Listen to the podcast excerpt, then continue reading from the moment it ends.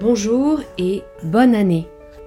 Je suis heureuse de vous retrouver pour ce premier épisode du podcast Parole contre l'antisémitisme, après l'enregistrement pilote que vous pouvez retrouver comme tous nos épisodes désormais sur les plateformes Apple, Deezer et Spotify.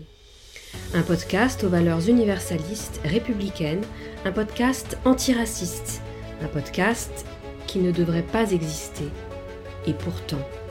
Au Royaume-Uni, où réside la seconde plus grande communauté juive d'Europe, après la France, Londres a recensé en octobre 2023 plus de 400 actes antisémites contre 28 à la même période il y a un an. À Vienne, en Autriche, 165 cas d'actes anti-juifs ont été enregistrés, 4 fois plus qu'en 2022 à la même période. En 2021, l'Union européenne a mis en place une politique de lutte contre tout antisémitisme, notamment celui en ligne. Les États membres de l'UE ont reçu la directive de mettre en place une stratégie, mais aucune mesure n'est imposée aux États membres. L'UNESCO collabore avec la Commission européenne dans ce sens et l'UE soutient également à travers cette initiative la recherche sur la mémoire de la Shoah. La Shoah. Le tout récent sondage alarmant d'OpinionWare, réalisé auprès des Français de 16 à 24 ans, marque l'indigence culturelle et historique grandissante et très inquiétante qui se joue chez les jeunes dans notre pays. Presque 40% des interrogés n'ont jamais entendu le terme rafle du Veldiv. 32% ne savent pas ce que veut dire solution finale et un cinquième des jeunes interrogés affirme avoir des doutes sur l'histoire et l'existence de la Shoah. Comment comprendre un conflit aux notions si complexes, qui retentit jusqu'au cœur du pays de Voltaire, de Céline et de Victor Hugo, quand notre esprit est devenu le possible terrain fertile d'une propagande, celle de groupes terroristes et de mouvements appelant à massacrer tous les juifs, tous les chrétiens et tous les mécréants sur notre sol national, comme le Hamas le fait les mouvements prosélytes rompus au jeu de la fausse information et de la manipulation sur les réseaux. Comment garder un esprit critique face à des comptes tenus par des influenceurs en quête de succès qui s'autoproclament politologues, historiens, spécialistes, experts en stratégie militaire, métier qui nécessite des années d'études, de recherche, de lecture, de rencontres, de formation, de pratiques et d'interviews. Des comptes et des marques qui surfent sur la vague du hashtag Free Palestine ou du hashtag From the River to the Sea, qui appellent à un génocide soutenu par des centaines de milliers d'abonnés. Comment résister quand on ne comprend pas la vraie signification de ce mot génocide et que l'on est submergé par la pensée mainstream se déclarant faussement humaniste, de contes qui tapent sur l'Occident comme on respire, et qui se substituent au savoir, à la science, à nos chercheurs et à la déontologie de nos journalistes formés à l'art d'informer.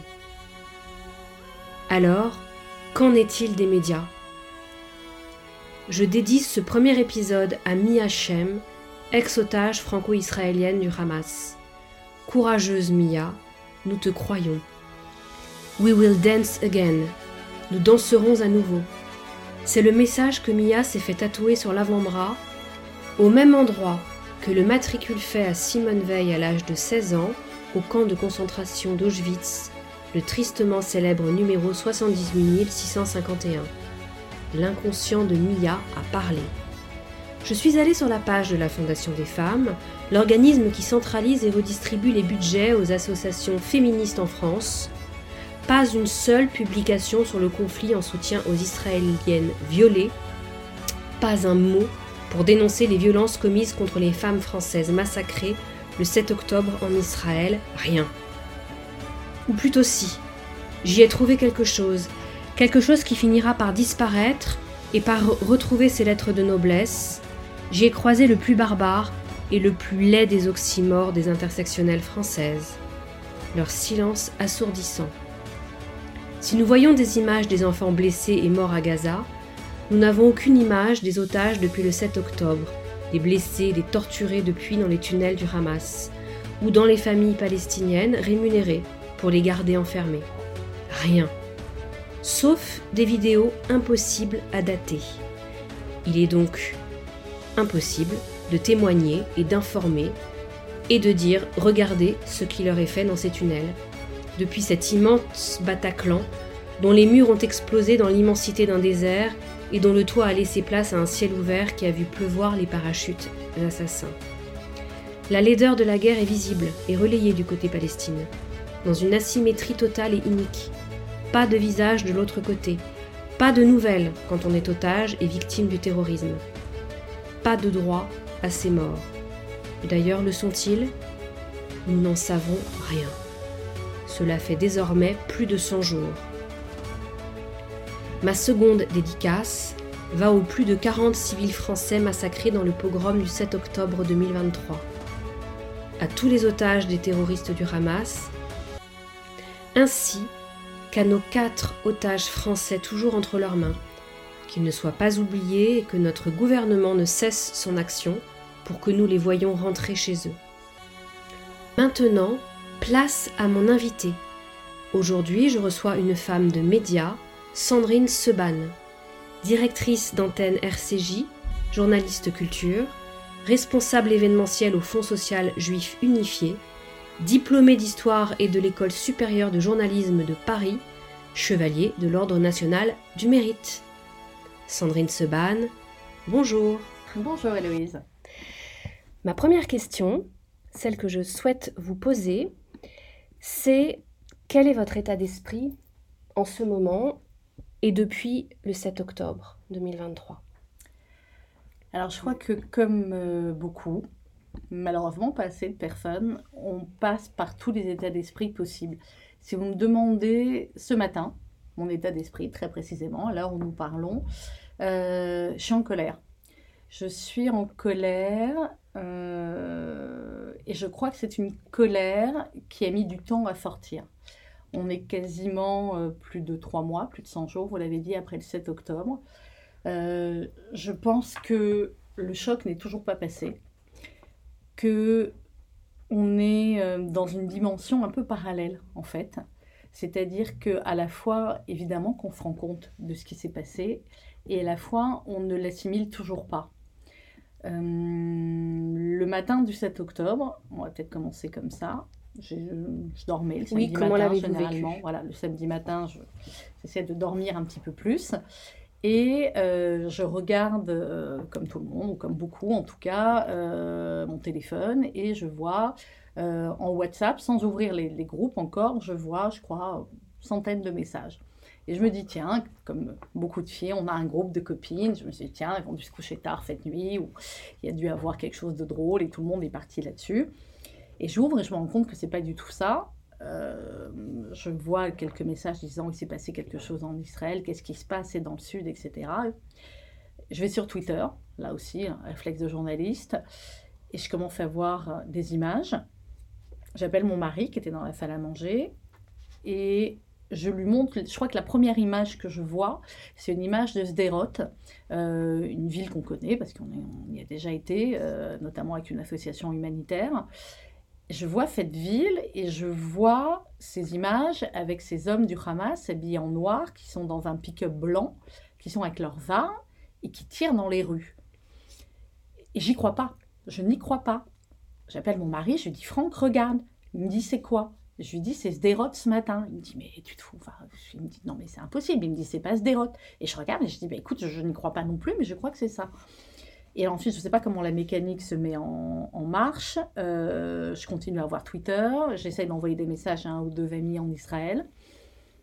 Bizarrement, euh, j'appelle pas mon ami le plus proche, qui est euh, quelqu'un que tout le monde connaît, qui s'appelle Olivier Rafovitch, euh, qui est l'un des porte-parole de l'armée israélienne.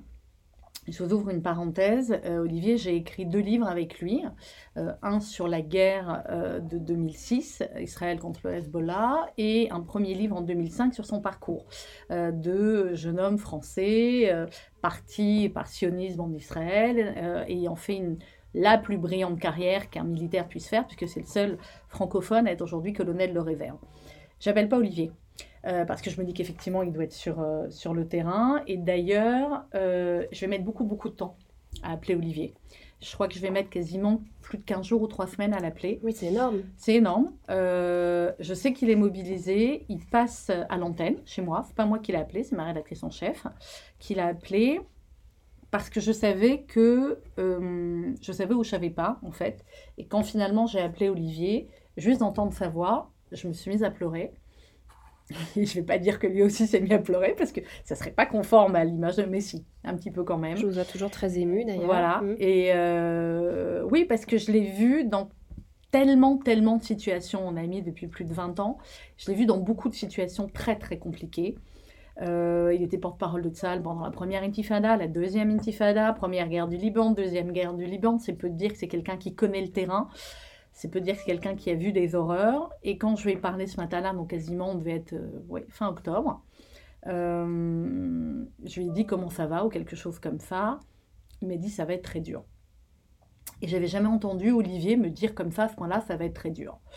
Euh, il parle pas beaucoup d'ailleurs depuis. On s'appelle beaucoup moins que ce qu'on s'appelait en temps normal, mais parce que je considère que son temps est, Mm. est plus que précieux et que je sais que bizarrement, là aussi, contrairement à d'habitude où il me parlait beaucoup plus, euh, il parle beaucoup moins.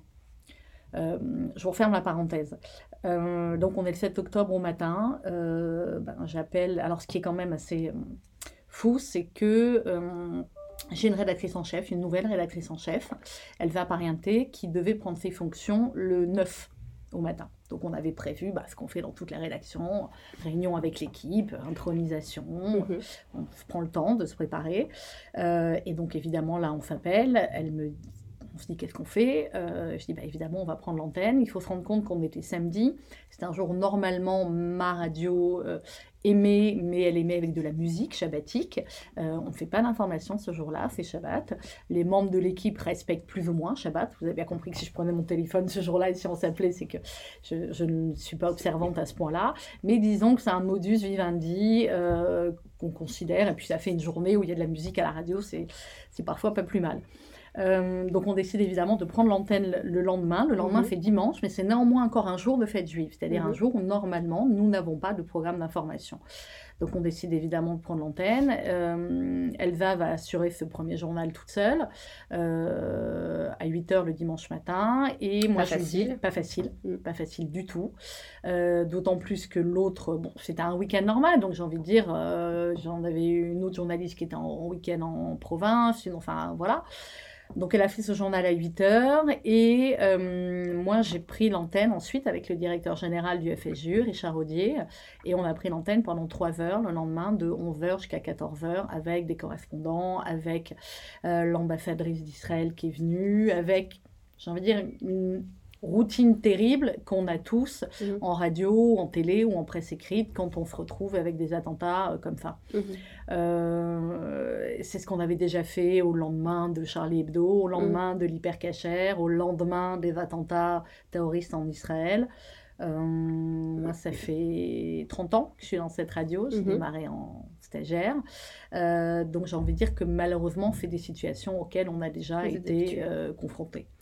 Vous parlez à titre donc là euh, de directrice de l'antenne, mais à titre personnel, est-ce que vous vous êtes sentie isolée Oui. dans votre cercle d'amis Oui. Alors, je vais dire oui et non. Euh, parce que malheureusement, euh, c'est là où vous vous rendez compte bah, que vous avez euh, beaucoup d'amis juifs, beaucoup, beaucoup d'amis juifs. Je ne sais pas si j'ai beaucoup trop d'amis juifs, mais en tout cas, au fur et à mesure des années, depuis, je sais pas, 10 ans, 15 ans, peut-être 20 ans, Mm. évidemment qu'il y a certaines personnes euh, avec qui vous n'abordiez plus certains sujets, puis du fait de plus aborder certains sujets, euh, voilà. Donc, isolé euh, dans mon cercle amical, non, parce que mon cercle amical est constitué, on va dire, en grande partie bah, des gens de l'équipe de la radio ou mes collègues du, du FSJU, ou voilà. J'ai été très touchée par contre de recevoir des messages, pas tant que ça, mais néanmoins certains, euh, d'un ami euh, écrivain musulman, euh, de mon pote euh, de terminale, euh, qui est quelqu'un issu de l'immigration, comme on dit, il est noir, voilà, français, noir. Jean-Christophe, avec qui on avait créé le journal du lycée, qui Mhm. m'a envoyé un message adorable. Voilà. Pour que ce Les- soit les- clair, quand vous dites que vous n'avez et vous, avez évité le sujet avec certaines personnes, c'était pour quelle raison? Parce qu'il y a une incompréhension, parce qu'il y a une véritable incompréhension euh, en France de euh, la situation dans laquelle est Israël et surtout, j'ai envie de dire, de ce qu'est le terrorisme. Moi, l'une de mes phrases favorite, entre guillemets, depuis trois mois, c'est de dire, de répéter dans mes tweets, à la radio, etc., c'est de dire le terrorisme qui a frappé Israël le 7 octobre, c'est le même que Charlie, c'est le même que le Bataclan euh, en novembre 2015, c'est le même que Nice, c'est le même que le 11 septembre 2001. Mm. Et quand on me dit ça, on me dit non mais, ou oui mais. Et en fait, ce mais, euh, je ne vais pas être désagréable, mais il est abaffé, quoi, ce mais. Et je pensais, je suis encore un peu naïve, donc finalement, je pensais sincèrement que après 7 octobre, on n'aurait plus de mai. Et en même temps, l'un de mes premiers tweets aussi, euh, je crois que c'était le 7 ou le 8 octobre, euh, j'ai écrit quelque chose comme ça, du style euh, merci à tous ceux qui soutiennent Israël aujourd'hui, mais on n'oublie pas que vous ne l'avez pas fait pendant des années et je sais très bien que d'ici quelques semaines ou quelques mois, vous ne le ferez plus quand Israël aura commencé sa riposte. Voilà. Donc j'avais encore un petit peu ce côté-là, quand même naïf, et en même temps, je savais très bien quel était le mécanisme habituel à chaque fois qu'Israël était touché ou que la communauté juive était touchée en France par des attentats.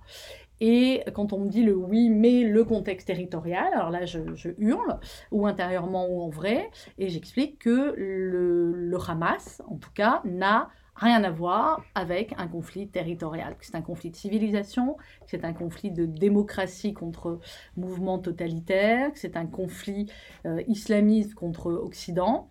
Euh, et je pose la question aux gens qui disent ça, je leur dis, mais que veut le Hamas comme territoire en fait? L'autorité palestinienne, euh, Israël a négocié avec eux. Sur cette radio, on a accueilli pendant un moment des, représentants palestiniens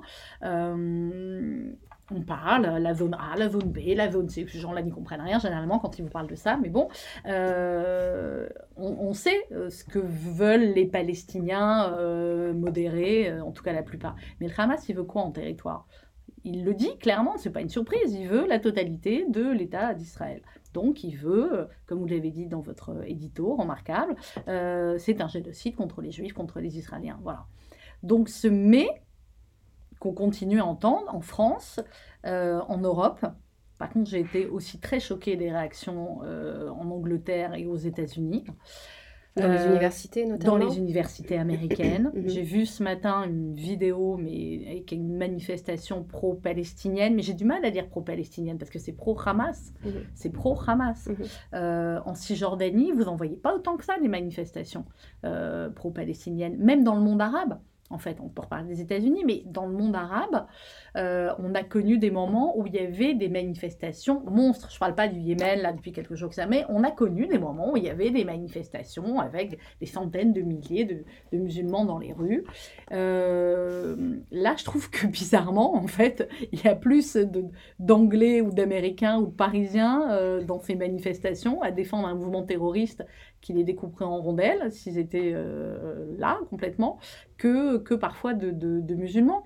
Euh, de la même manière que ceux qui font, en tout cas ceux qui prennent la parole là-dessus, le plus souvent, euh, de manière virulente parce qu'ils savent ce que c'est, c'est les Algériens. J'ai reçu un, courrier euh, adorable, je pourrais vous retrouver, vous remontrer, d'un Algérien. Quelques jours après le 7 octobre, qui m'a écrit. C'est rare quand les gens écrivent, généralement, maintenant les gens envoient des mails. voilà, c'était un courrier écrit c'est un vrai geste, à la main. Voilà, c'était un vrai geste. Mm qui me disait euh, à quel point il était touché par tout cela et que euh, ben, lui savait exactement ce que c'était parce que lui avait vécu le FLN, euh, pas le FLN, pardon, les, attentats en Algérie. Vous avez vu le lapsus que j'ai fait? Oui. lui, c'était beaucoup plus tard. il avait vécu tous ces attentats-là en Algérie et qu'il savait que c'était le même islamisme. Voilà. Et quand vous lisez ça, vous dites ah, on n'est pas seul à le penser, mais bon. Et alors, comment vous abordez dans votre radio et sur les réseaux sociaux, puisque vous êtes sur Instagram, je ne sais pas sur quel autre support vous êtes également Je suis beaucoup sur Twitter, sur Facebook, euh, LinkedIn, et récemment TikTok, puisque ma community manager à la radio m'a dit qu'il faut aller sur TikTok, et ma fille aussi. Alors, TikTok est très, très, très prisé par les frères musulmans, les mouvements des frères musulmans. Est-ce que vous avez une façon d'aborder spécifique euh, votre information sur les réseaux sociaux pour aussi peut-être toucher des jeunes qui sont très sensibles au discours donc pro-Hamas. Et est-ce que vous êtes menacé parfois pour cela? Est-ce que mhm. vous recevez des attaques? Alors, TikTok, je viens de commencer à m'y mettre. Je vous avoue que j'ai vraiment l'impression, encore plus que n'importe quel autre euh, réseau social, que c'est un puissant fond et qu'on n'y arrive pas. Voilà. Euh, ma fille qui a 14 ans, qui est dessus, s'énerve beaucoup. Elle me dit Mais j'ai signalé, j'ai signalé, j'ai signalé, ça ne sert à rien. Euh, elle m'a montré quand même un moment où, où c'était une déclaration de quelqu'un qui disait Non, mais la Shoah n'a pas existé. Et elle avait coché la case sur TikTok Négation d'un génocide. Donc elle a bien coché la bonne case. Et elle me dit, regarde, ils m'ont dit que non, en fait, que ça ne contrevenait pas aux règles. Voilà. Alors apparemment, ce serait en masse. Ce sont des, des, des, des, signalements en masse qui fonctionneraient. Voilà. Bon. Donc, on essaie de faire sur certains, mais voilà. Donc, on va laisser TikTok de côté. On se reverra peut-être dans quelques mois quand je m'y serai beaucoup plongée. Euh, je suis très active sur Twitter parce que je pense que c'est là qui est la, guerre en tout cas pour nous journalistes. Mhm. Euh, je retweet beaucoup, j'en crée euh, aussi euh, pas mal. Et notamment le 13 novembre dernier, comme beaucoup de, de, de, mes confrères, j'ai vu les fameuses 45 minutes du, du Hamas. Le, ah, vous y avez assisté? Oui. Il y avait, il y a eu plusieurs projections. J'ai assisté à la deuxième et j'ai fait un tweet le soir qui était un un thread, comme on dit, qu'un long tweet, c'est un long texte en fait que j'ai Oui, un thread, c'est plusieurs tweets pour les personnes qui nous écoutent, qui ne voilà. connaissent pas. Euh, c'est un long texte et euh, qui a été vu plus de 800 000 voix, 800 000 fois. Mmh. Euh, et là, je me suis dit, bah, effectivement, là, ça a un impact. Mmh. Et j'ai eu beaucoup, beaucoup de messages plutôt gentils, plutôt compatissants. respectueux, beaucoup de gens qui me disaient merci de l'avoir vu, ou euh, bravo, quel courage. Moi, je me sentais pas du tout courageuse de l'avoir vu, hmm. en fait. Voilà. Euh, je considérais que c'était mon métier et que, euh, et que d'abord j'avais certains de mes journalistes de la rédaction qui voulaient le voir, moi aussi, et j'aurais pas pu laisser mes jeunes journalistes le voir sans que je sois avec elles, ça c'était évident. Et puis j'ai dit, j'aurais pas pu regarder ma carte de presse en face si j'avais pas été capable de, de hmm. voir en face ces 45 minutes. Est-ce que ça a changé quelque chose pour vous d'avoir vu ce film? Sur donc les euh, actes commis, les assassinats et par oui et non. sur euh, oui et non. Euh, population israélienne. Non parce que j'avais, on va dire qu'un tiers du film à peu près j'avais vu. j'avais déjà vu des, des, des images.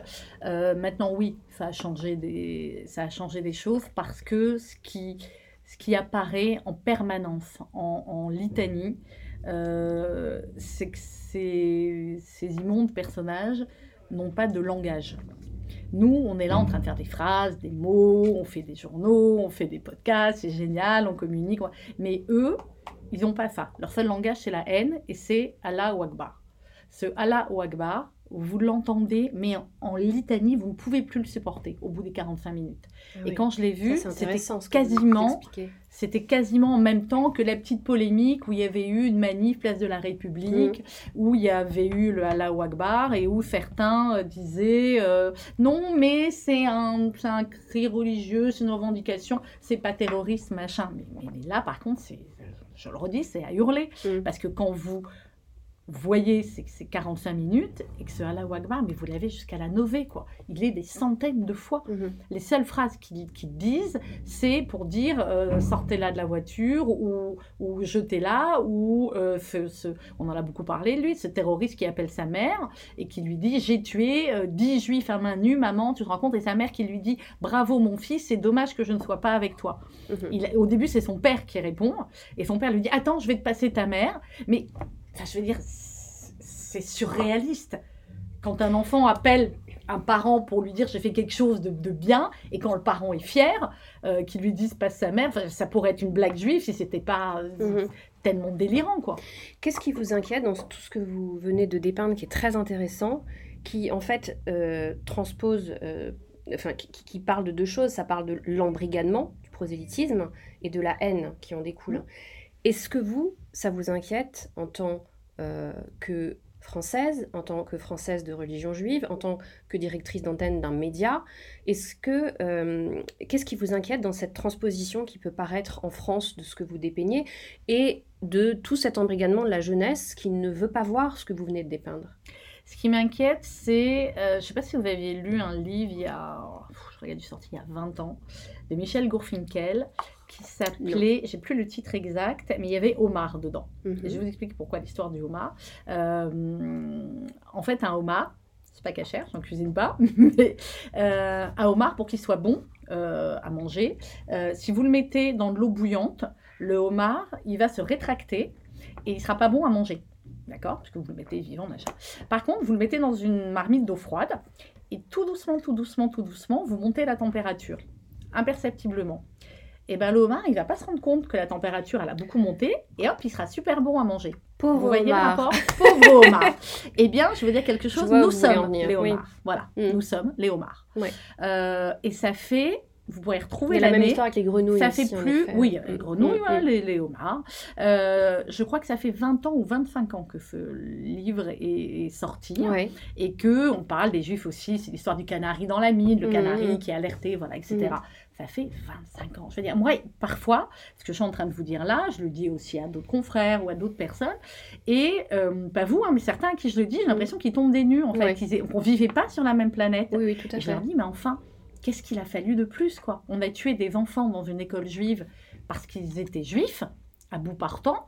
On a pris la petite Myriam Monsonego par les cheveux et elle s'était arrêtée parce que son cartable était tombé par terre. On l'a pris par les cheveux, on lui a mis une balle dans la tête et il y a eu quoi comme manif après mm.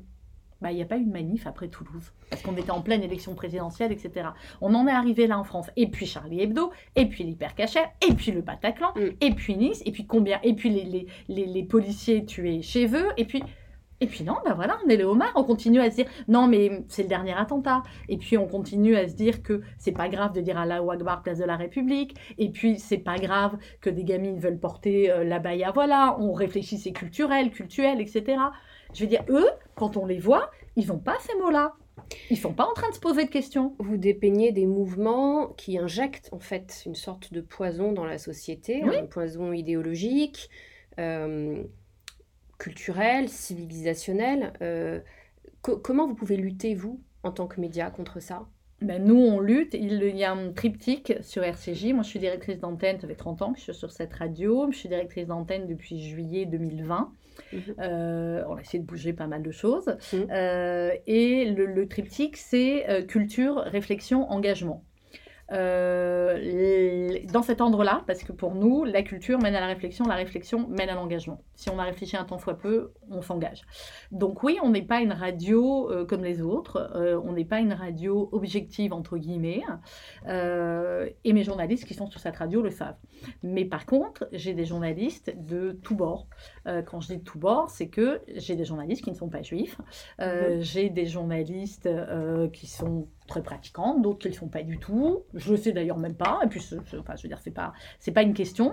Euh, la question est, est euh, est-ce qu'ils croient en liberté, égalité, fraternité? Mhm. Est-ce qu'ils font euh, sur des valeurs de défense de la laïcité, de défense de la République, euh, de lutter contre le racisme, de lutter contre l'antisémitisme, contre l'homophobie euh, Est-ce qu'ils comprennent qu'on ne doit pas essentialiser les choses? On ne dit pas les juifs, on ne dit pas les musulmans, on ne dit pas les bleus, les rouges, les voilà.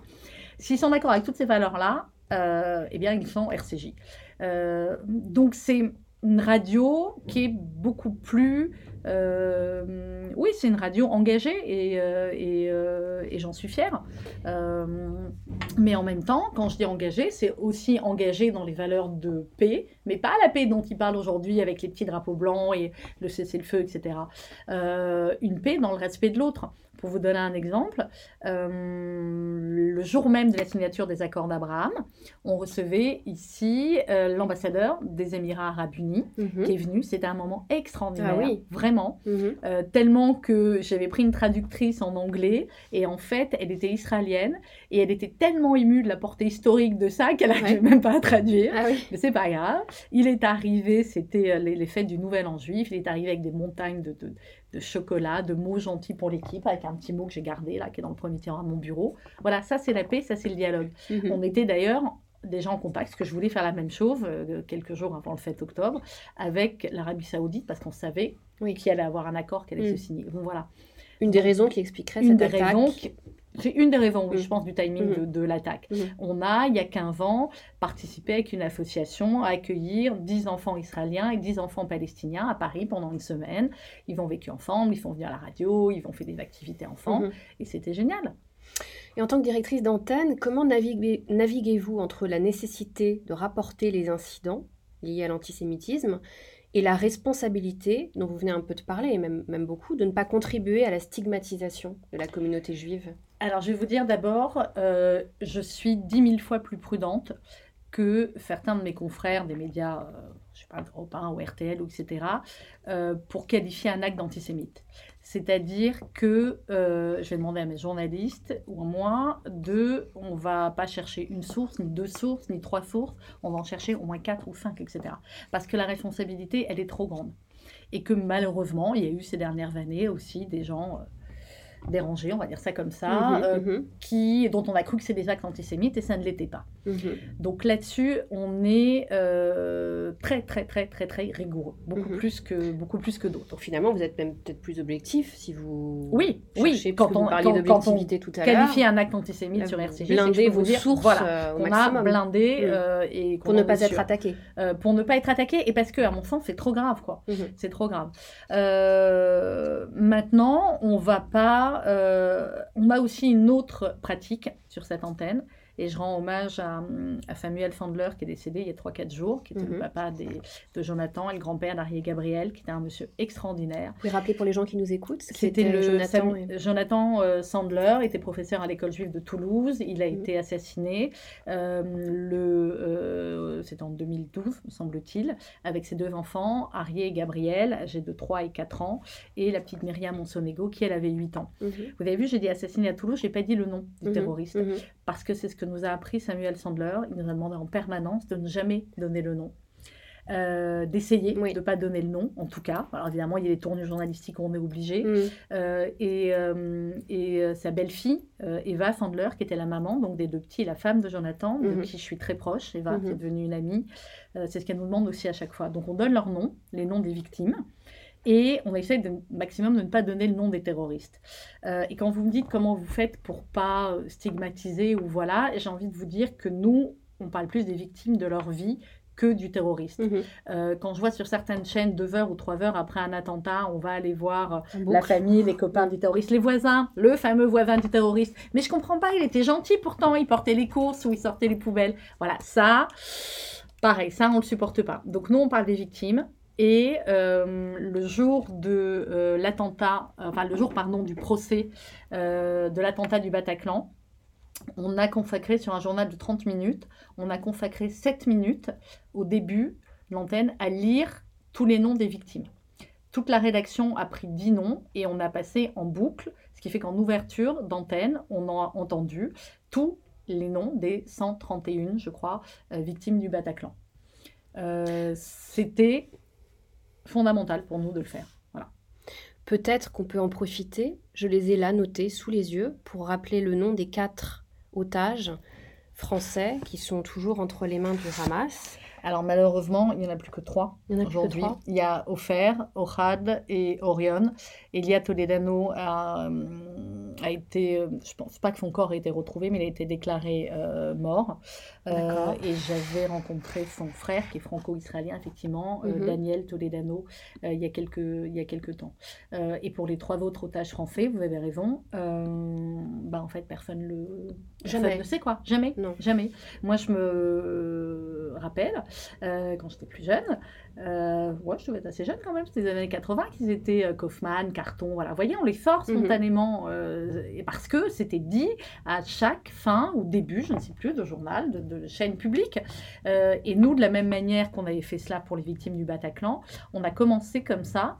Euh, quelques jours après le 7 octobre, euh, j'ai écrit un texte et euh, j'ai demandé à une voix euh, plus que connue, celle d'Yvan Attal, qui est très proche aussi de la radio, euh, de lire ce texte et on a lu en ouverture d'antenne à chaque fois les prénoms, noms et âge des enfants qui étaient Mhm. otages. On avait dit on va prendre juste les enfants. Mhm, Et il y en avait quand même beaucoup hein, mhm. euh, au tout début. Fort heureusement, beaucoup ont été libérés. Euh, il en reste deux. Il reste euh, Kfir, qui va fêter ses un an dans 48 heures, et puis Ariel qui a 4 ans. Donc, parler des victimes, dire le nom des victimes, c'est essentiel d'abord dans la tradition juive. Euh, et puis pour nous, ça nous semble, enfin, on l'a élargi, voilà, aux victimes du Bataclan, aux victimes de Charlie. Et moi, c'est un leitmotiv. Je peux vous dire qu'il n'y a pas un journaliste chez moi qui euh, va parler plus des, bon, je le dis, des Kouachi ou des Koulibaly mhm. que de donner le nom de Riss, de Cabu, de Charme, de voilà. Ça, c'est euh, là-dessus, on est plus que rigoureux. Et comment vous percevez l'évolution de l'antisémitisme au fil du temps? Jusque-là, euh, ces, derniers, euh, ces derniers jours, ces dernières semaines, ces derniers mois, en France? Comment vous percevez ça? Est-ce que vous avez été étonné de voir cette résurgence, ces chants non. nazis? Non, on n'est pas étonné parce que euh, parce qu'on a affaire à ça depuis. je vous dis, beaucoup de personnes enfin, prennent comme date, et ils ont raison, la date de la seconde intifada. non, on n'est pas étonné. Cet, enfin, cet, antisémitisme, il est, il est même plus sous-jacent, euh, il a toujours été là. Et ce qui est quand même dingue, c'est que on a le plus grand nombre d'actes antisémites euh, après le plus grand pogrom, mm. le plus grand massacre de juifs qu'il y a eu dans le monde après la Shoah c'est quand même dingue. Vous pourriez vous dire à ce moment-là, bah non, euh, il y en a plus. Mm. Bah si, en fait. Mm. Mais de la même manière euh, que parfois, enfin que euh, certains rescapés de la Shoah nous ont raconté que quand ils sont revenus en Pologne, certains leur ont dit ah mais donc finalement vous êtes encore vivant, ah bah ça devait pas être si terrible que ça. De la même manière que la que que, que quand Jean-Marie Le Pen avait dit le, la merveille, finalement ils ont loupé la merveille ou mm. voilà des choses comme ça. Donc comment est-ce qu'on peut expliquer euh, cela? Il y a une libération de la parole antisémite, ça c'est très très clair. Euh, il y a des choses qu'on n'aurait jamais imaginer, pu lire, plus voilà. Et puis surtout, ce qui est extrêmement inquiétant, nous on travaille beaucoup avec le SPCJ, qui est le service de protection de la communauté juive, euh, et c'est souvent eux, effectivement, vers qui je me retourne comme source fiable, parce que c'est eux qui sont en contact avec le ministère de l'Intérieur, avec les commissariats, avec les gendarmeries, avec les victimes aussi d'actes antisémites, et que les rapports du SPCJ sont très détaillés, très euh, précis. Et euh, ce que me disait le directeur du SPCJ, c'est que ce qui est inquiétant sur les tendances des dernières semaines, c'est que c'est beaucoup d'actes physiques, donc d'agressions. Je crois qu'il y a 60%. Hein, Exactement. Beaucoup d'agressions mm. euh, physiques. Mm. Euh, c'est pas seulement le graffiti sur la boîte aux lettres, ou le coup de fil, ou, euh, ou les, les, les, tweets comme on les voit, les insultes par tweet, mm. les menaces, etc.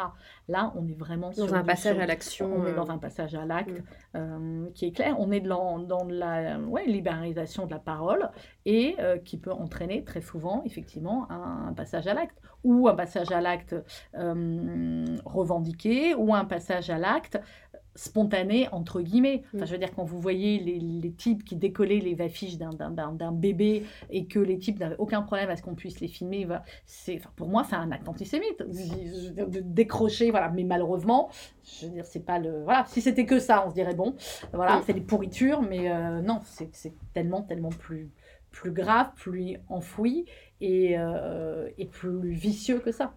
Vous parliez du gouvernement tout à l'heure. Est-ce qu'il y a des mesures auxquelles vous pensez euh, qui pourraient être mises en place pour qu'il y ait un travail fait de sensibilisation au sein de l'éducation nationale, au sein des écoles, et puis des mesures mises en place pour euh, lutter contre cet antisémitisme résurgent euh, en tout cas qui, aujourd'hui se montre, parce que s'il se montre, c'est qu'il existait avant, c'est tout, il était tu, euh, au, niveau de l'État. ce qui est terrible, c'est que euh, vous voyez cette blague juive sur les optimistes et les pessimistes. Je ne sais pas si vous la connaissez. je ne crois pas. Voilà, c'est grosso modo bah, ceux qui étaient optimistes se sont retrouvés à Auschwitz et les pessimistes se sont retrouvés aux États-Unis. Euh, parce qu'en fait, euh, c'était juste avant la guerre. Euh, voilà, ceux qui croyaient que ça allait bien se passer, bah, ils sont restés. Et ceux qui étaient plus pessimistes, ils sont partis. je ne suis pas en train de vous dire qu'il faut partir. je suis en train de vous dire que le problème est assez décourageant par mmh. moment. Mmh. ce matin, je suis au téléphone avec un ami qui, a un, qui a service secret français, on va pas donner son nom, on va pas, ah mais bref, voilà, et euh, qui m'a senti un tout petit peu découragée ce matin, et il me dit, euh, non mais attends, euh, faut se battre, faut continuer à se battre, faut se battre. Il parlait de, de, bataille intellectuelle, bien sûr. je dis, ouais, ouais, ouais, mais c'est vrai qu'il y a des moments où c'est un tout petit peu désespérant, le sondage que vous avez cité sur l'histoire tout à l'heure, voilà. Alors, on va se battre aussi avec nos mots, comme je le disais. Ce n'est pas ce sondage-là qui m'a donné l'idée, mais euh, le jour même, en fait, euh, par les questions de ma fille aussi, qui me pose évidemment, comme tous les jeunes juifs en école publique, euh, beaucoup de questions sur Israël, sur, sur l'histoire d'Israël, sur l'histoire du conflit, etc. j'ai pas mal de réponses. Mais je m'aperçois que même moi, euh, parfois, il peut me manquer certaines réponses. Donc je me suis dit, je vais créer sur la radio, on va créer une émission d'histoire à destination des jeunes. C'est génial ça. Euh, ouais. Euh, peut-être même réaliser, vous voyez, c'est un scoop parce qu'on doit en travailler demain. En histoire voilà. je suis, adore. Bah, voilà, c'est ça. Moi aussi, écoute. Voilà, on va la créer. peut-être même réalisée par des jeunes. C'est là avec des jeunes qui poseraient des questions à des profs d'histoire, etc. Pourquoi? Parce que c'est la base de tout et que aujourd'hui, bah, l'histoire est de moins en moins écoutée. Elle, les profs d'histoire ont de plus en plus peur, mais ça pareil, je le dis, ça fait 20 ans mmh, qu'on le dit, mmh, mmh. et parce que je pense que euh, parler, euh, parler de la Shoah, faire pleurer sur les juifs morts, euh, c'est très bien, il faut, il faut savoir ce qu'est la Shoah, savoir ce qu'est le Veldiv, savoir ce qu'a fait le gouvernement de Vichy, il faut, mais se servir de ça, entre guillemets, pour se dire, c'est bon, on, a parlé, on a fait notre job là-dessus, on peut juste parler de la Shoah et par contre après délégitimer euh, l'État d'Israël et être antisioniste, euh, ça va pas en fait. Ça va Alors ça c'est très intéressant. Est-ce que vous pouvez expliquer pour vous euh, et aux, auditeurs quel est le lien entre le fait d'être antisioniste et antisémite? L'antisionisme, c'est de l'antisémitisme. C'est pas moi qui le dis, le premier à le dire, c'était Martin Luther King, qui s'y connaissait un petit peu en racisme aussi. Euh, si euh, plus de monde connaissait la véritable signification du mot sionisme, qui est devenu une insulte aujourd'hui. Enfin, je veux dire, c'est quand même un truc dingue. Euh, le juif est devenu une insulte aussi. Le juif hein. est devenu une insulte aussi, euh, même jusqu'à Yaoud. et d'ailleurs, je vous refais une parenthèse, sur les 45 minutes du Hamas, ils ne parlent pas d'Israéliens, hein. mhm. ils parlent de Yaoud, ils parlent de juifs. Mhm. eux, ils ne veulent pas tuer des Israéliens, ils veulent tuer des juifs. comme les terroristes qui se sont attaqués à l'hypercacher ou à l'école juive de Toulouse, ils ne se sont pas attaqués à l'ambassade d'Israël, ou voilà, ils se sont attaqués à euh, une école juive et un magasin juif. Je referme la parenthèse. Je disais quoi déjà? Sur voilà l'antisionisme. Oui. Euh, le lien entre le sionisme, c'est tout simplement reconnaître le droit au peuple juif euh, d'avoir une terre. Et en l'occurrence, la terre d'Israël sur laquelle il habite depuis 5780 ans. Alors, je ne vais pas vous refaire toute l'histoire, on va pas passer par toutes les différentes étapes, mais le sionisme, en fait, c'est Simplement ça. Et ça n'est pas arrivé juste après la Shoah. Il y, a, eu une prévence juive en continu depuis 5784 ans. Et, euh, et les premiers sionistes, Herzl, etc., c'était au début du XXe siècle. Enfin, je veux dire, là, là, là, certains font partie, euh, d'ailleurs, avant la Shoah, et tant mieux en Israël. Beaucoup, effectivement, font partie après euh, la Shoah, dans les survivants, pour continuer à construire cet État qui venait de naître, mais lier, euh, l'existence de l'État d'Israël, le sionisme à la Shoah en permanence, c'est une erreur. Parce que ça veut dire, grosso modo, ouais, ben, on a donné un pays aux Juifs, parce que comme on les avait massacrés, on a bonne conscience, etc. C'est ce qu'on entend souvent. C'est ce qu'on entend souvent. Euh, c'est ce qu'on entend même euh, beaucoup dans euh, les, rapports, enfin dans les dialogues, ou dans, plutôt dans les, dans les, sur Instagram, chez certains influenceurs, entre guillemets, français, musulmans, qui n'y comprennent rien. Et c'est vrai que en regardant un peu plus sur Instagram, je me suis rendu compte, c'est bête hein, ce que je vais vous dire, je me suis rendu compte que certains n'étaient pas de mauvaise foi.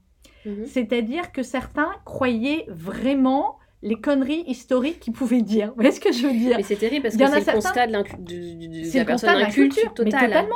Je vais vous donner un exemple. Il y en a une qui est une influenceuse euh, qui, est très suivie, qui s'appelle Maeva Genam qui est ah cruche comme ses pieds. voilà, pardon, elle est, comme ses pieds. Mm. Euh, elle a trouvé le truc là de la Palestine, elle met plein de stories, tout ça, etc. Et genre comme preuve qu'il euh, y avait un État palestinien avant, parce que ces gens-là ne savent absolument pas qu'il n'y a jamais eu d'État palestinien avant. Il en faut un. Mm. Euh, voilà, il en faut un. Il faudra un État palestinien à côté de l'État d'Israël, c'est une évidence. Euh, donc, eux sont persuadés qu'il y avait un État palestinien avant. Ils sont persuadés que les Juifs qui ont subi la Shoah, les machins, etc., on les a tous fait venir sur cette terre-là et qu'on a tous viré les Palestiniens pour mettre les Juifs. Et à, quoi elle se fie Parce qu'il y avait, il va retrouver un journal qui s'appelait The Palestine Post. Sauf que le Palestine Post, c'était ça va, je veux dire, c'était la Palestine mandataire sous mandat britannique, etc. Mais comme ils y connaissent rien, pour eux, c'était clairement la preuve qu'il y avait un État palestinien avant et que tous les Juifs ont viré tous les Palestiniens pour faire leur État, etc. comment vous allez expliquer ça à ces gens-là? Là, je reviens sur l'optimiste, le pessimiste. Moi, je veux bien continuer, je continue à expliquer, etc. Mais on va dire qu'il manque quelque chose à la base, quoi. Il manque quelque chose à l'allumage. Donc, euh, c'est pas les profs que j'incrimine, parce que les profs font un travail extraordinaire. Je dis, c'est les, les, hussards de la République, les profs, et les profs d'histoire en particulier. Mhm. Et les profs d'histoire, je, je, euh, je, sens souvent avec Yanis Roder, euh, mhm. voilà, qui, qui, est un type extraordinaire, euh, un prof d'histoire fabuleux, dans le 9-3. Euh, et en même temps, euh, j'ai envie de dire, ces gamins, s'ils avaient une école qui était plus, plus droite dans ses bottes, plus assumée des valeurs de la République, mhm. euh, ça n'a rien à voir ce que je vais vous dire, mais je vais le dire quand même. Il y a toutes ces histoires aussi de polémiques sur le sapin de Noël, les crèches, etc d'accord? Où beaucoup vont dire, ouais, c'est pas la laïcité, machin, etc. Moi, en tant que, que, juive, française ou française juive, on ne sait plus dans quel sens mettre d'ailleurs, euh, je m'en moque royalement qu'il y ait des sapins ou des crèches dans les mairies. Mhm. Parce que la France est un pays de tradition judéo-chrétien. Mhm. Euh, et, et, la laïcité, elle est plus qu'importante, elle est fondamentale dans notre pays. Mais il y a certaines pratiques, où on va dire certains, euh, certaines choses parfois qui se font dans la communauté juive, qui ne sont pas en rapport avec la laïcité, qui ne me plaisent pas. Et on le dit aussi à la radio. Mais si la France était un peu plus fière à bon escient de ses traditions judéo-chrétiennes, euh, si elle en était un peu plus, euh, oui, si elle le marquait un peu plus, si elle le disait un peu plus, eh ben, elle serait plus forte vis-à-vis des, tentatives de certains euh, de, d'islamisation de, de, la société ou certaines valeurs. Et pourquoi ne le fait-elle pas, selon vous? Bon, parce que je sais pas. parce que c'est peut-être c'est compliqué, peut-être c'est pas politiquement correct. Euh, voilà, et qu'on se méprenne pas. Euh, je, déteste et je hais l'extrême droite autant que je déteste aujourd'hui l'extrême gauche. Que ce soit bien clair. Et c'est pas parce que le RN aujourd'hui euh, a un langage sur Israël et en se plaçant protecteur des juifs, etc., mm-hmm. que la communauté juive tombe dans le panneau. Mm-hmm. pas du tout c'est très clair là-dessus. Euh, mais il y, a un, y a un juste milieu, il y a un couloir qui devient peut-être de plus en plus étroit mhm. à prendre, mais il faut espérer que dans les trois ans à venir, euh, le président de la République et son tout nouveau euh, Premier ministre puissent arriver à le prendre et à être ferme, et que la fermeté qu'a eu Gabriel Attal sur la baïa à l'école faut espérer qu'il l'est dans plein d'autres domaines parce que, parce que sinon les années à venir et 2027 risquent d'être euh, assez terribles. Quel conseil vous donneriez à ceux qui veulent être des alliés dans la lutte contre l'antisémitisme? Là, je parle pour les gens qui nous écoutent, mmh. qui n'ont pas de responsabilité au sein de l'État, qui n'ont pas de voix qui portent, euh, comme là nous pouvons faire en, échangeant.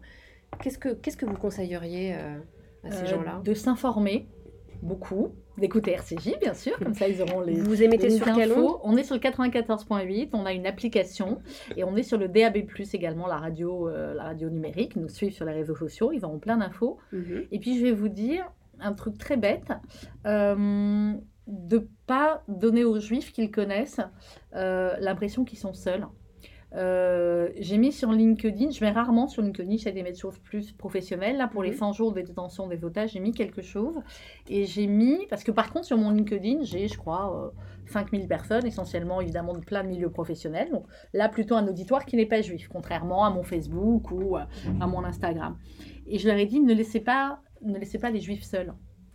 Et, euh, et c'est ça qui est le plus compliqué c'est ce sentiment de solitude qu'on a et ce sentiment de décalage profond mhm.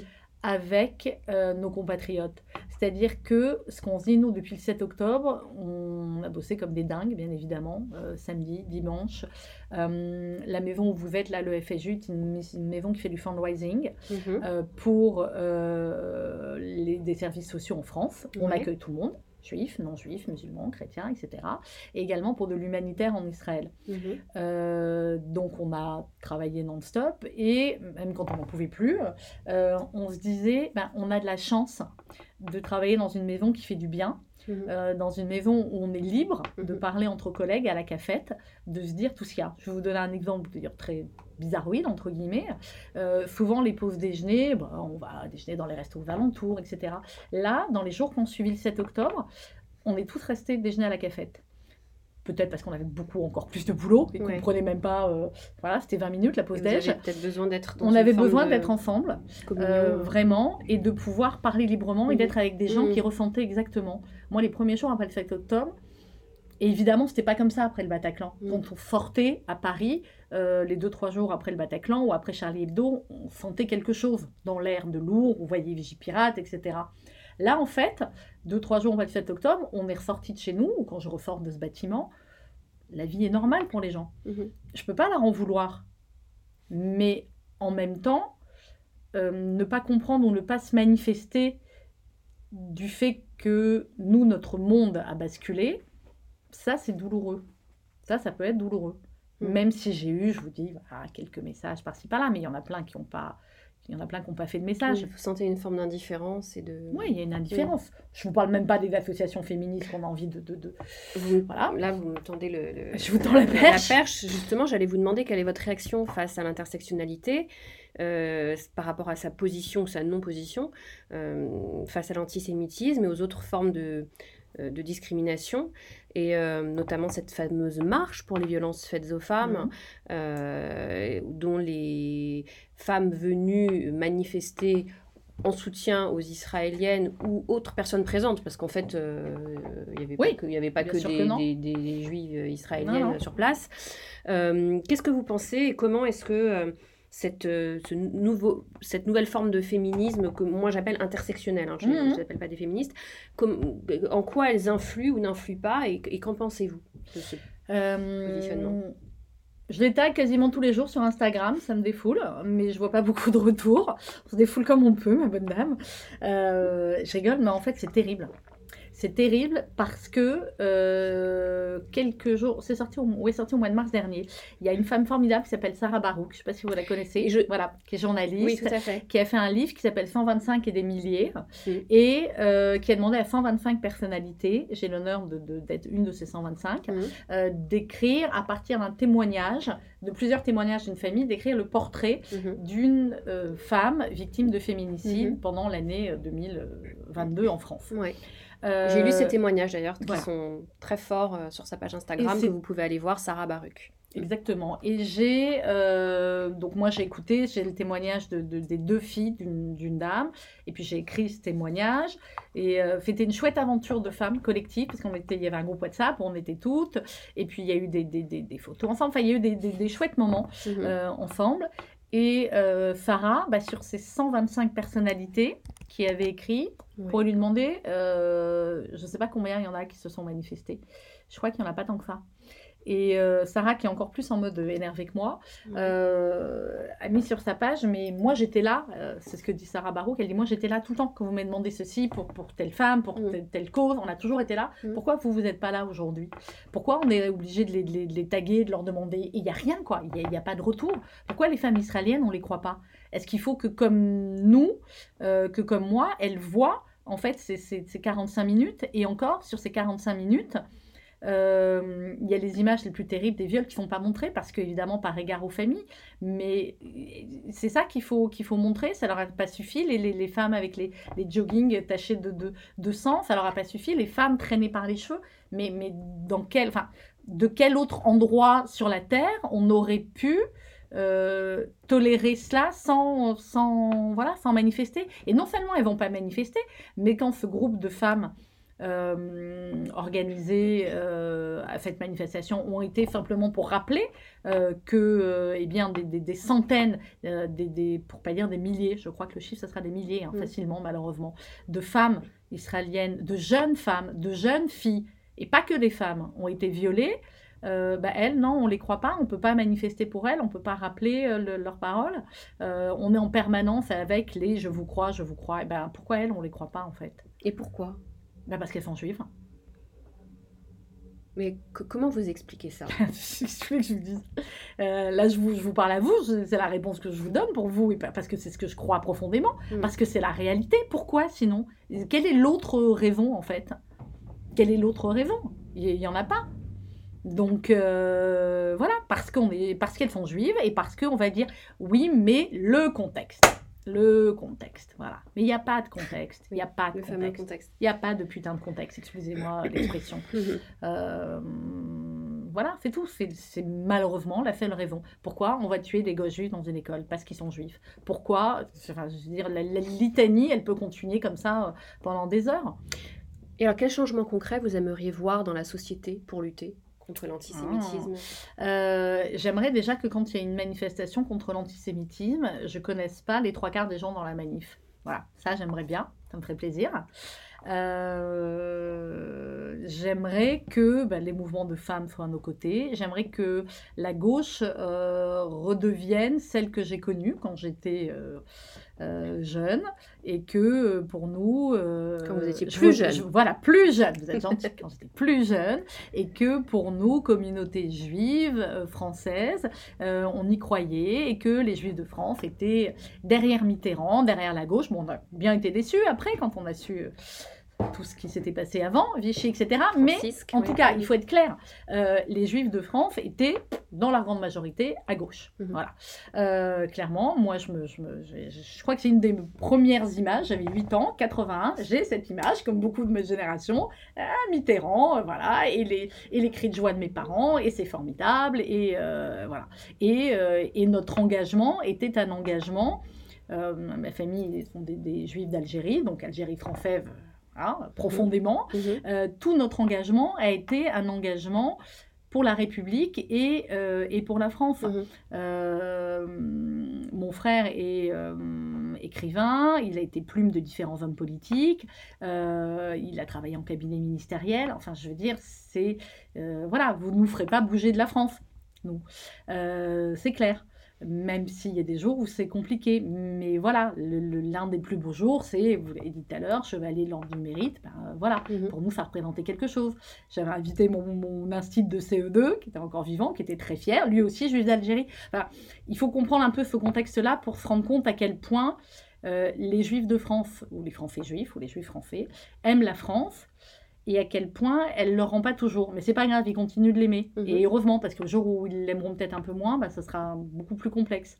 Je sais plus quel était le début de votre question. Mais évidemment qu'il faut parler éduquer et que je serais contente, oui, quand, quand, quand en fait, une manifestation contre l'antisémitisme, ça ne sera pas le CRIF ou le FSU qui mhm. l'organisera. Mhm.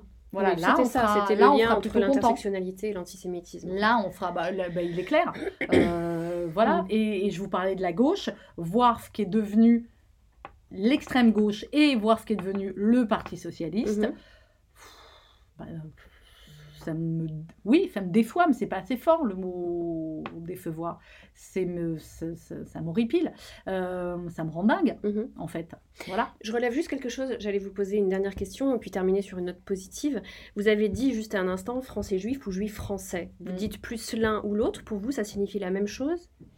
Non, ça signifie pas la même chose. Je vais vous dire pourquoi. J'avais plutôt tendance à dire juif français. Pourquoi? Parce que j'avais l'impression que l'expression français juif euh, était plus assimilée justement à l'extrême droite. C'est bête hein, ce que je vais vous dire. Euh, et en même temps, aujourd'hui, je dis, je, dis, je dis peu importe. Il y a des moments où je vais plus dire juif français, et il y a des moments où mhm. je vais plus dire française de confession juive ou, euh, voilà. Et je pense que dans la communauté, c'est à peu près équitablement réparti. Pour terminer sur une question positive, est-ce qu'il y a des signes encourageants que vous avez observés dans la lutte donc, contre l'antisémitisme en France? Euh, oui, on va les chercher, on va les trouver. Oui, parce que euh, je vais vous donner un exemple. Euh, dimanche, pour les 100 jours de, de, de, enfin, de commémoration, pour les 100 jours de captivité des otages, mhm. il y a eu plusieurs happenings, entre guillemets, c'est pas très joli, plusieurs réunions différentes mhm. organisées. Il y a eu une course, j'étais le matin, pas beaucoup couru, mais voilà, il y avait une course, il y a eu 800 coureurs avec des personnalités. Puis ensuite, il y avait Paris à vélo, Paris en moto, etc. Et une de mes collègues qui a fait euh, Paris en moto, avec un drapeau français sur la moto, pour les mhm. otages français, puis aussi parce que c'était en France, m'a dit écoute, ça m'a fait du bien, parce que sur les trois quarts d'heure de, trajet dans tout Paris en moto, elle m'a dit il n'y a pas eu une seule insulte, il y a eu des bravos, il y a eu des gens qui ont dit c'est formidable, etc. Et pour en revenir aux traites dont je vous parlais, que j'avais fait le, le soir où j'avais vu les 45 minutes du Il y avait beaucoup aussi de mots de gens que je connaissais pas, ça, ça m'avait beaucoup touché, qui me disaient ou bravo pour votre courage, ou bon courage, je sais pas comment vous avez fait pour voir ça, etc. Et je me suis dit, tous ces gens-là, qui étaient dans, dans, la compassion finalement de ma souffrance par rapport à ces images-là, euh, je comprenais pas pourquoi ils n'avaient pas la même souffrance. Donc je dis pas qu'il faut que tout le monde souffre comme nous, c'est pas le but. Mm. Euh, mais essayer de prendre un petit peu, de se mettre à la place de l'autre et de prendre un petit peu de la souffrance de l'autre et d'essayer de comprendre pourquoi euh, ça a basculé. Euh, nous, pour le Bataclan, j'ai envie de dire parce qu'on est français, évidemment qu'on a souffert, mais euh, quand il y avait les, les- les gamines euh, enlevées par Boko Haram, euh, bah, on avait fait les panneaux Mhm, ici, mhm. RCJ et Bring Back Our Girl, euh, à l'initiative Mhm. comme Michelle Obama, etc. Elle n'a pas fait. euh, la certaines d'ailleurs n'ont toujours pas. dont certaines n'ont toujours pas été. euh, voilà. identifiées. Euh, L'Ukraine, l'Ukraine, et Dieu sait si l'Ukraine n'a pas toujours été euh, hyper sympathique, on va dire ça comme ça, avec les Oui. Juifs hein, pendant la Oui. guerre. L'Ukraine, on y a consacré des mois et des mois. Mhm. Euh, mon rédac chef est parti en Ukraine avec des convois humanitaires. Notre maison, la plus grande institution euh, sociale juive de France, a collecté pour l'Ukraine. Mhm. Euh, on a envoyé des fonds là-bas, on a fait venir des Ukrainiens ici. Enfin, je veux dire, mais c'est... nous, on considère que c'est notre rôle de- de- d'aider de, manière universelle. Euh, on aimerait donc bien juste que dans l'universel de tout le monde, il y ait aussi les Juifs quoi, et les Israéliens. Et vous parlez de valeurs universelles et humanistes aussi. Dans ce Oui, que vous oui, oui, de mais- mais- ressentir mais et d'empathie, de ressentir. C'est que euh, ça. Et je vous assure, pour terminer peut-être sur une note un peu plus optimiste, je vous parlais tout à l'heure de l'association euh, qu'on avait soutenue et qui, avait- sur laquelle on avait fait venir 10 gamins israéliens et 10 gamins palestiniens. mhm, Moi, j'étais à l'aéroport pour les accueillir. Ils sont tous arrivés en même temps. mhm. Bah, je ne savais pas qui était qui. Oui. Parce que c'était des gamins qui avaient 10 Mhm. ans et qui sont tous plus ou moins bruns et plus ou moins voilà. Et qu'il y a eu des tensions. Je ne veux pas vous dire tout était fabuleux pendant Ouais. cette semaine-là. Il y a eu Ouais. des tensions avec les, les adultes, avec, mais avec les gamins, c'était chouette. Mais vous ressentez alors cette empathie pour les enfants en Palestine? Mais évidemment, Mm. mais évidemment, je suis une maman, évidemment. Mais j'ai la haine, j'ai la haine profonde contre, contre ces, ces terroristes, ces pourritures du Hamas, qui, qui n'en ont rien à foutre de leur population. Ils vont, ils vont... Alors ça aussi, je suis très étonnée, en fin de compte, que... euh, alors, il y a des journalistes qui le font, mais même que la population, enfin, je veux dire, vos impôts, si, je vais faire un raccourci très très raccourci, hein, euh, vos impôts servent à financer le terrorisme. Parce que vos impôts, euh, et bien que ce soit en France ou avec l'Union européenne, quand on donne de l'aide euh, au territoire palestinien et que l'aide n'arrive malheureusement pas aux populations, mais qu'elle est piquée par le Hamas, tout le monde ne se demande pas comment ils ont encore, après 100 jours de, de guerre, encore des, des- des dizaines, des centaines de roquettes. Les tunnels, enfin vous avez pu voir dans, dans les tunnels, les types, on a, on a financé des, des, des- des, hum, si vous êtes plus fort que moi en écologie, Oui. les, les trucs avec des tuyaux, d'accord Les types se servaient des tuyaux pour faire des lance-roquettes. Mhm, mhm. Enfin, on a envoyé, tout le monde ne se dit pas, les, les centaines de millions qui ont été envoyés depuis des années à l'autorité palestinienne, comment se fait-il que ils mettent leurs gosses devant dans les écoles, dans les hôpitaux? Ça, ça me rend, ça me rend dingue. Ça me rend dingue pour ces gamins, euh, ça me rend dingue pour ces mamans palestiniennes. Mais ce qui serait bien aussi, c'est qu'on arrive à ce que ces enfants et ces mamans puissent avoir une autre éducation que d'avoir ces mères qui disent euh, Bah, bravo mon fils qui a tué 10 juifs à main nue ou euh, celle dont, qui dit bah, super mon fils sera un martyr c'est pas grave j'en ai d'autres. Mm. c'est pas possible ça. Est-ce qu'il y a un mot de la fin, quelque chose, euh, un propos, quelque chose que vous souhaiteriez dire qu'on n'a pas abordé sur ce sujet? Euh, je crois qu'on a abordé beaucoup de choses, euh, mais je crois qu'effectivement, bah, il faut rester optimiste, parce que sinon, bah, voilà, on fait la valise et, et on va et on va où d'ailleurs si vous voulez terminer avec une note un peu plus optimiste ou un peu plus drôle, euh, le- le- la communauté juive de Corse, qui est toute petite, a eu beaucoup, beaucoup, beaucoup d'appels après le 7 octobre. Parce que beaucoup de juifs, j'adore, vous êtes Corse, Oui. tous les juifs quasiment de Paris ou presque voulaient aller en Corse. Et moi, j'ai souvent dit en joke, je dis écoutez, il fait beau, c'est la mer, euh, on mange bien, euh, ça reste la France. Même si, bon, les indépendantistes, voilà, mais vous avez compris la joke. Et puis surtout, bah, eux, euh, bah, ils vont pas dénoncer un seul juif pendant Mm. la guerre. Voilà, donc euh, est-ce qu'on va tous finir encore? Je ne sais pas. Euh, en tout cas, nous, pour l'instant, on reste et on continue le, le- le combat d'informer et de, de- de- de lutter, quoi, parce que c'est notre rôle.